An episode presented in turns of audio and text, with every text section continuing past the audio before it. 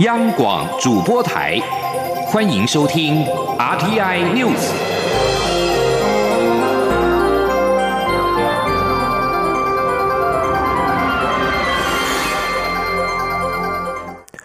各位好，我是主播王玉伟，欢迎收听这节央广主播台提供给您的 RTN News。今天是二零二零年三月二十四号，新闻首先带您关注：澳洲雪梨新闻网站引述当地其他媒体报道透露，东京奥运将延后到二零二一年举行。澳洲奥运代表队队员已经获得通知，必须为东京奥运延后将近一年做好准备。俗称武汉肺炎 （COVID-19） 疫情全球延烧，澳洲广播公司驻东京特派员表示，东京奥运将在二零二一年北半球夏季举行。根据彭博报道，国际奥会表示将着手规划二零二零东京奥运延后事宜，但不会考虑取消。伦敦金融时报在二十二号则是报道指出，有关方面已经达成君子协议，不会取消本届东京奥运，只会延后到二零二一年夏季举行。日本共同社报道，日本奥会主席山下泰裕二十三号在东京都接受访问时表示，如果无法确保运动员的安全，除了延期举办，别无其他选择。继续关注武汉肺炎 （COVID-19） 疫情对经济层面的冲击持续扩大。美国道琼指数今天收盘仍大跌了近六百点，纳斯达克小跌作收。为了缓和疫情对美国经济的严重打击，美国联邦准备理事会二十三号再宣布一系列的纾困措施，包括提供企业和个人价值三千亿美元（约合新台币九兆七百二十亿元）的信贷支援，并且将无限量收购债券资产。联准会还宣布重启两千零八年全球金融危机时动用的纾困工具——定期资产担保证券贷款机制，协助疏解民间学贷、车贷、信用卡贷款和小型企业短期贷款的偿还压力。不过，美国联准会目前仍未能扭转市场的恐慌心理。欧洲股市在二十三号盘面震荡之下恢复跌势，三大指数的跌幅都在百分之二到百分之三不等。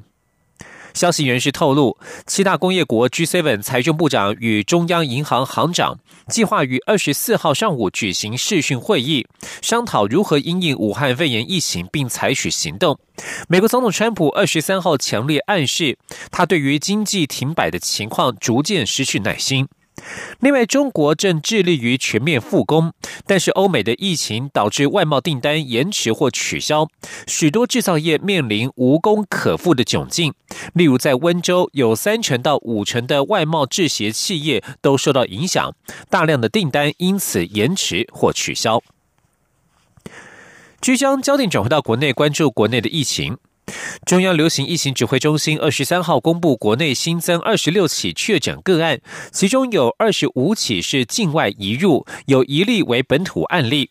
指挥官陈时中表示，目前看来境外移入的个案并没有往外扩散，不过当中有一位未满五岁的男童备受注意。他也表示，这是目前国内年纪最小的确诊个案。前天记者郑祥云、肖兆平的采访报道。中央流行疫情指挥中心二十三号宣布，国内新增二十六例 COVID-19 武汉肺炎确诊个案。这一波疫情使台湾确诊人数来到一百九十五例。指挥官卫生福利部部长陈时中表示，虽然新增二十六例，但当中有二十五例都是境外移入个案，且唯一一件的本土个案也是跟先前某研究机构确诊的第一百六十八案有关。是一件知道源头的本土个案。换言之，该研究机构的群聚感染已经有五人之多。陈时中说：“就是我们在机构内哈，原来的哈，哎，这些老老师跟学生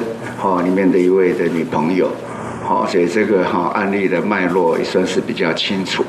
值得注意的是，新增个案中出现一位陪家人前往荷兰工作、未满五岁的男童，这也是目前年纪最小的确诊个案。指挥中心表示，目前他没有发烧，情况良好。虽然境外移入不断攀升，但陈时中强调，大多都在机场就拦下，显示疫情并没有往外传播。尽管未来两周还还是会维持这样的曲线发展，但整体来说，境内这条防线还算守住。他说。哦，这两个礼拜大概是会维持这样的一个曲线，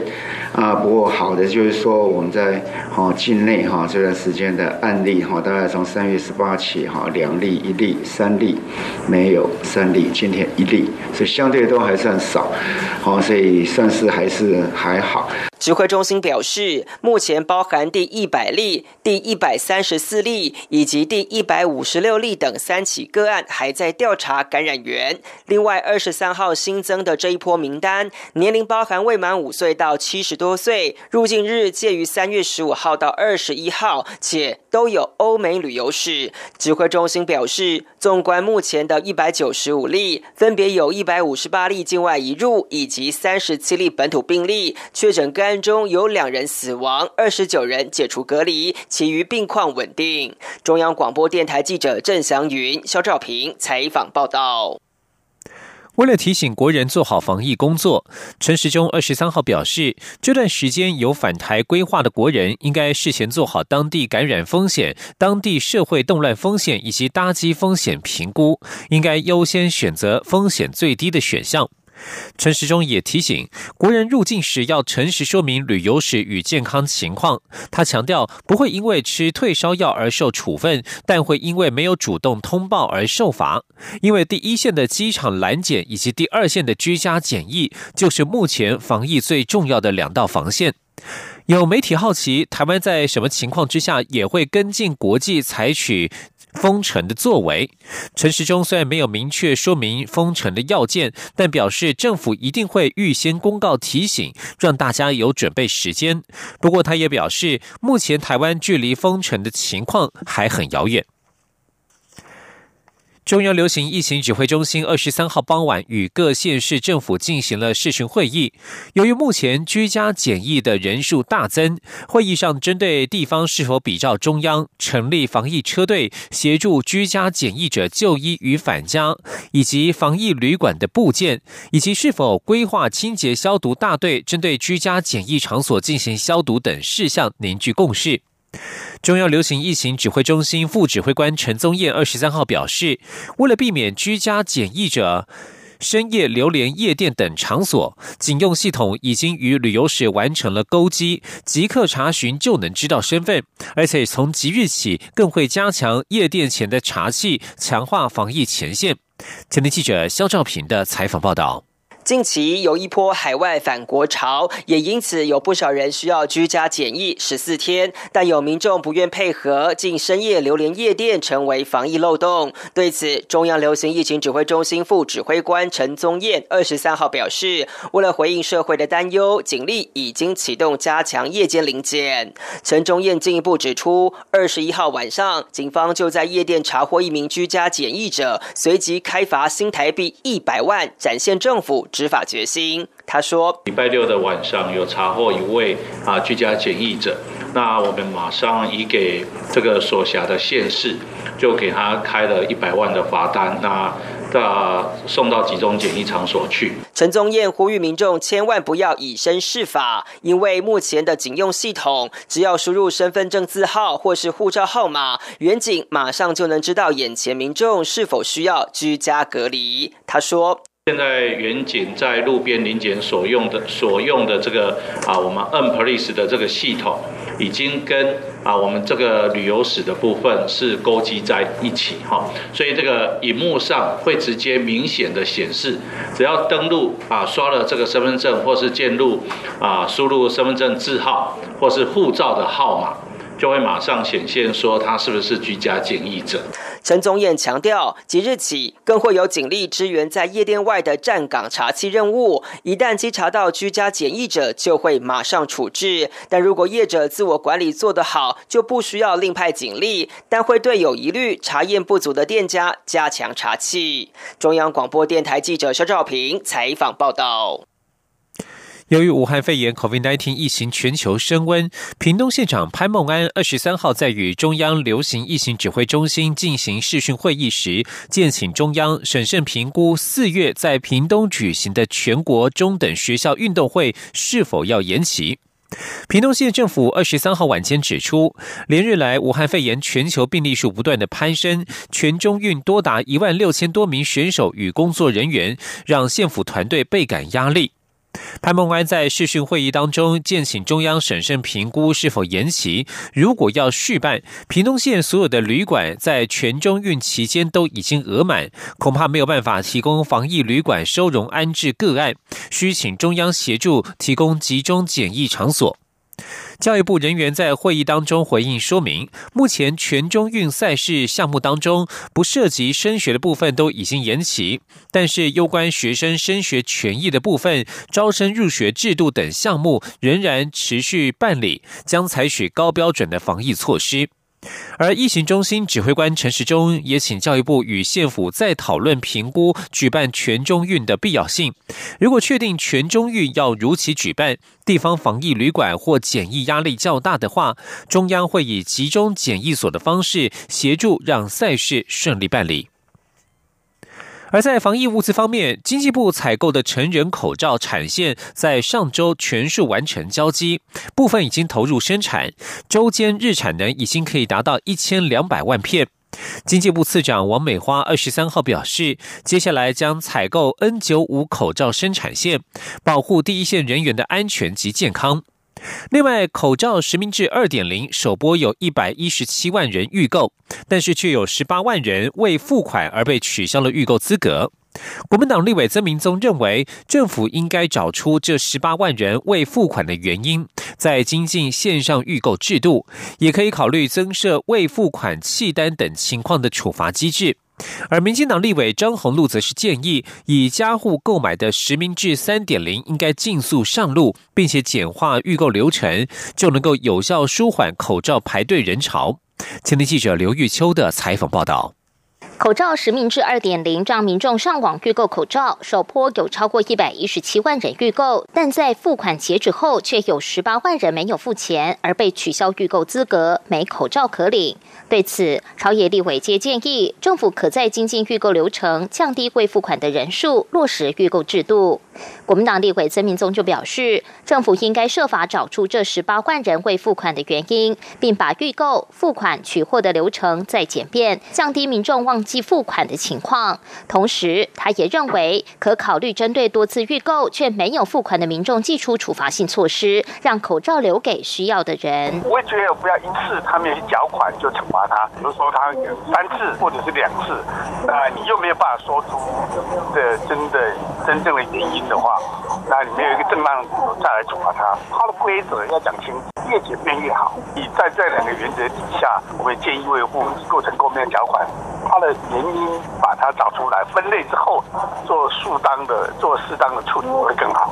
曾建议以家户为单位一次购买的民进党立委张宏禄则建议。口罩生产量增加又足够的情况下，应该可以试着推出以家户购买的实名制三点零，一笔订单解决一家人的口罩量，不仅能降低忘记付款的人数，也更能达到线上预购的效果，疏解到药局排队买口罩的人潮。你只要有家户都购买了，你就拿到了。啊，那那很多老人家就不用再去排队了如果交互购买的话，我相信会很多人去购买，因为省去了太多。的不方便。民进党立委张永昌则说，疫情越来越险峻之下，防疫不容有破口，民众应该尽可能戴上口罩与勤洗手。他建议，除了现行实体药局购买与线上预购制度之外，政府还要再多管齐下，增设其他购买方式，让更多不同需求的民众能购置口罩，为防疫做更多准备。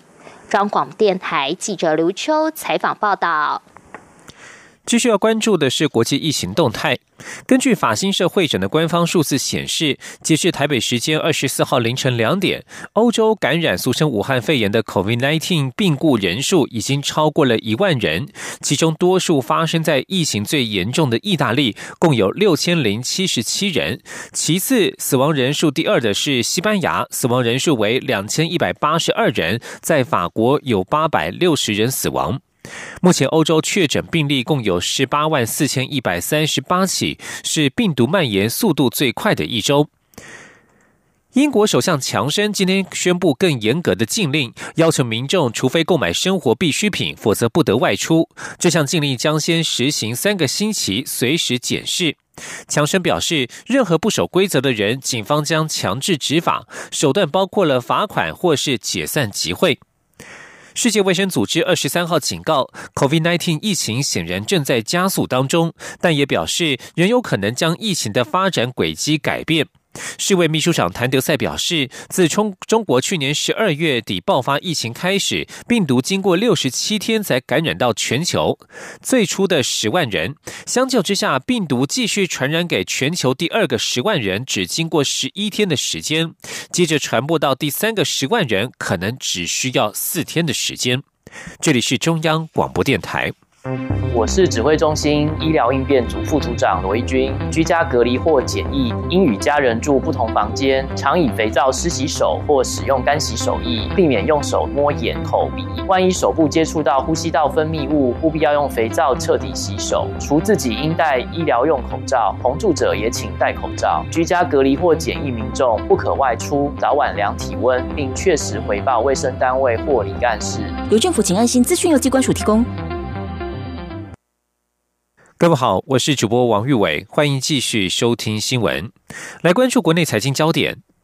武汉肺炎疫情全球仍不见缓和迹象，美股道琼又重挫，而台北股市在二十三号主笔交易新制在疫情风暴之下上路，受到投资人较为观望的态度影响，成交量缩至新台币一千四百多亿，指数则大跌了三百四十四点，跌幅百分之三点七三，收在八千八百九十点，失守九千点大关。在汇市部分，新台币对美元汇价也走贬，中场贬值了一点零三。角收在三十点四零五元。前天记者陈林信宏的采访报道。美国疫情升温，加州颁布居家令，要求非必要企业员工需在家上班，再度引发恐慌卖压。美股道琼中场重挫近千点，失守两万点大关。美股溜滑梯，台北股市成为外资提款机。根据台湾证券交易所统计，截至三月二十号，外资三月以来共卖超三千三百四十多亿，今年初以来则共卖超五千零七十一亿。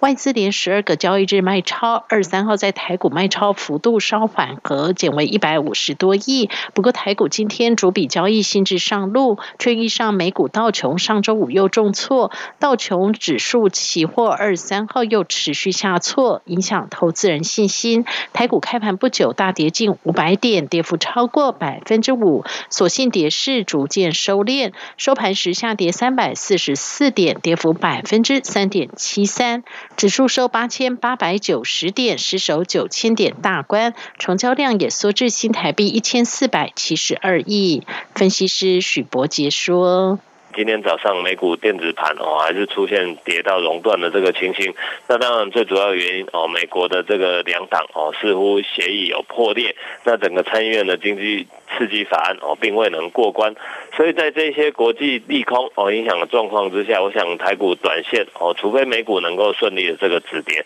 否则在这边哦，纵使国安基金在上个礼拜哦有这个进场的宣示，不过我想目前对指数来讲哦，可能还是维持在九千点之下来做震荡打底的这个走势。分析师指出，目前全球股市都无法预测低点，毕竟在疫情过后，还得关注是否因为疫情而受冲击的企业所导致后续经济衰退的各种问题。台北金融市场二十三号股会双杀，汇市部分新台币对美元汇价中场贬值一点零三角，收三十点四零五元。分析师认为，目前新台币贬值幅度不算大，但要关注一旦贬破三十点五元关卡后，外资汇出动作是。否加速将牵动台股大盘表现？中央广播电台记者陈林信宏报道。而股市也呈现出实体产业遭受疫情的严重冲击。经济部在二十三号公布了二月份批发、零售、餐饮营收统计，因为武汉肺炎冲击显现，批发业虽然有部分营收遭到抵消，但年增率仍高达百分之十五点九。而内需型产业则是成为了重灾户，餐饮、零售二月营收冲击高于原先经济部的预期。经济部指出，三月份疫情冲击持续扩大。对批发、零售、餐饮业都不利，尤其内需为主的零售餐饮业，三月恐怕因此损失新台币四百三十四亿多元。前天记者谢佳欣的采访报道。武汉肺炎疫情爆发，批发、零售、餐饮二月营收受到冲击。经济部统计处指出，疫情冲击海外生产较多，二月出口未受影响，使得疫情对批发业的影响小于先前预估。二月营收七千五百三十一亿元，年增百分之十五点九。经济部指出，三月虽有母亲节备货需求，但疫情影响扩大，批发三月营收恐净减少三百九十点七亿，和上年同期相比，恐衰退百分之零点一到百分之三点一。零售业及餐饮则是疫情重灾户。且冲击超乎预期。统计处说明，虽然新车买气活络，还有疫情带动防疫医疗用品、生鲜食品及民生用品的销量，还有宅经济商机发酵，但疫情也让实体购物减少，尤其百货、免税店冲击很大，使得零售业二月营收两千七百六十七亿元，年减百分之一点四。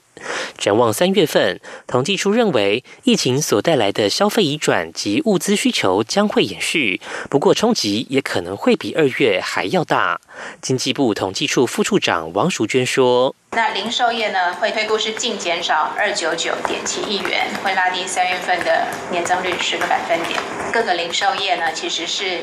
增减互有的态势哦，其中在三月份的零售业里头呢，百货公司所受到的冲击会最大，营业额的部分预估会减少大概六十亿元以上。餐饮业同样受到疫情冲击，二月营收五百八十四亿元，年减百分之十七，而三月随着疫疫情扩大，营收预估将扩大减少一百三十四点五亿元，影响二十点五个百分点。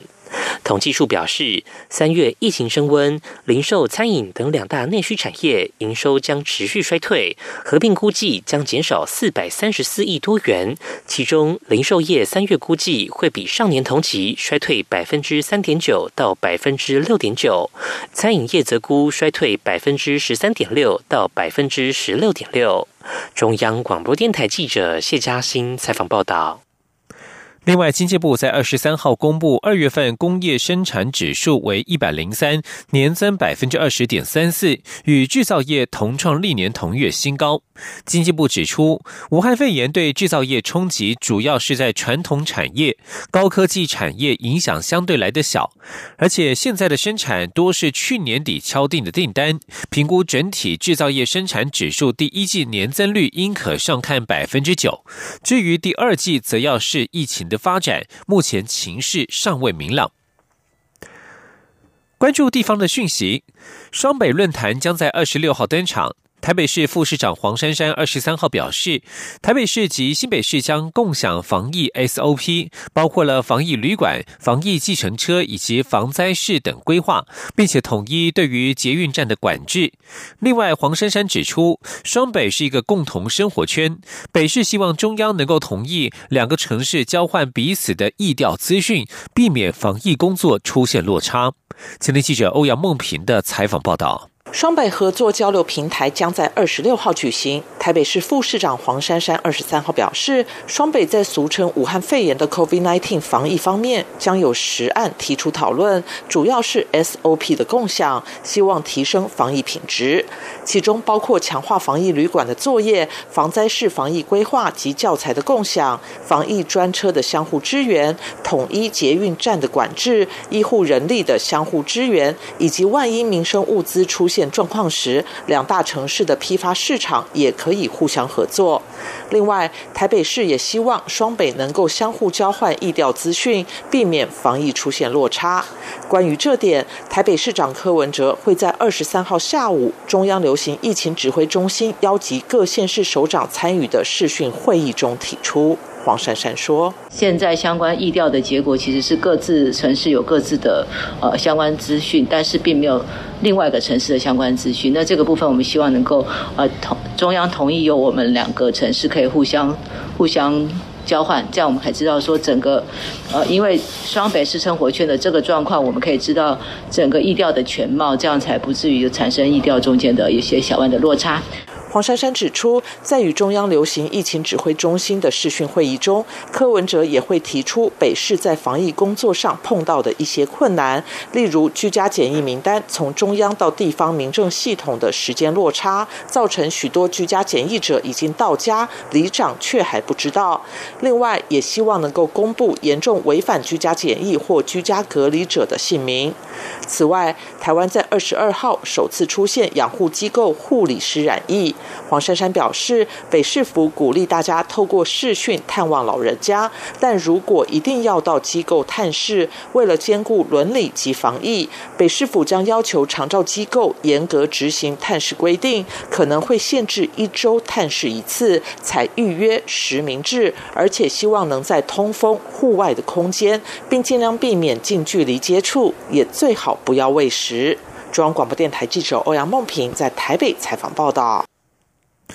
防疫要做到滴水不漏。新北市的国中小学新著名语文课程特别融入了防疫教育，近期教学生口罩、洗手、酒精等词汇的新著名语，超级生活化的学习，让学生一学就会。前天记者陈国伟的采访报道：十二年国教课纲实施新著名语文课程，新北市七国语言全都开班。这个学年度有一百三十五所国小及二十二所国中，共开设两百六。十二班有七百三十六名国中小一年级学生选读，人数是全国最多。新北市教育局科长吴怡珍指出，在防疫期间，各国新著名语文课也融入相关词汇教学。有的老师会课程当中就特别拉一个时段出来，来介绍口罩怎么说啊之类的。那有的也有在课前的时候，哎，利用哎小朋友下课十分钟，然后一进教室的时候就请他们说，哦，那他们要口罩啊。哈，就是要戴口罩哦，要好好的的待，就是要洗手啊之类的。印尼语教师穆雅尼提到，生活化的用语对语文学习十分重要。他会利用上课前五分钟进行时事生活教学，例如勤洗手和量体温的印尼话该怎么说，更能引起学生的学习兴趣。新北陈州国小学童叶明轩说，放学回家会和妈妈多练习几次勤洗手和戴口罩的越南话，这样一边做一边记，更加生。印象，泰国语教师李金香则对台湾的防疫措施赞誉有加。他表示，因为很严谨，觉得很放心，学生的卫生习惯也变得更好。另外，吴怡珍表示，新北市各校将从明年九月起推动国中小国际教育四堂课，下学期将有四十多所学校先行试办，透过每年四堂国际教育课程，引导学生关心新住民及国际议题，也培养跨文化沟通的能力。中央广播电台记者陈国伟。新北采访报道，关心国际消息。各国政商名流相继感染了俗称武汉肺炎的 COVID-19。在政坛方面，目前在澳洲、巴西、英国、布吉纳法索、法国、伊朗、摩洛哥、挪威以及波兰和西班牙等国都有政要感染。摩洛哥亲王亚伯特二世在十九号宣布染病，而英国脱欧事务欧盟首席谈判代表巴尼耶同日也在推特影片当中宣布自己病毒检测呈现阳性。各国也有领导人相继因为疫情而遭到隔离，包括了妻子确诊的加拿大总理杜鲁道，以及接触染疫医师的德国总理梅克尔。而波查纳总统马西西出访有三例病例的纳米比亚之后，也跟着被隔离。在译文圈方面，西班牙男高音多明戈二十二号自曝确诊，并且表示他目前健康状况良好。而因为性侵入狱的好莱坞名制片哈维温斯坦，则在纽约州监狱确诊。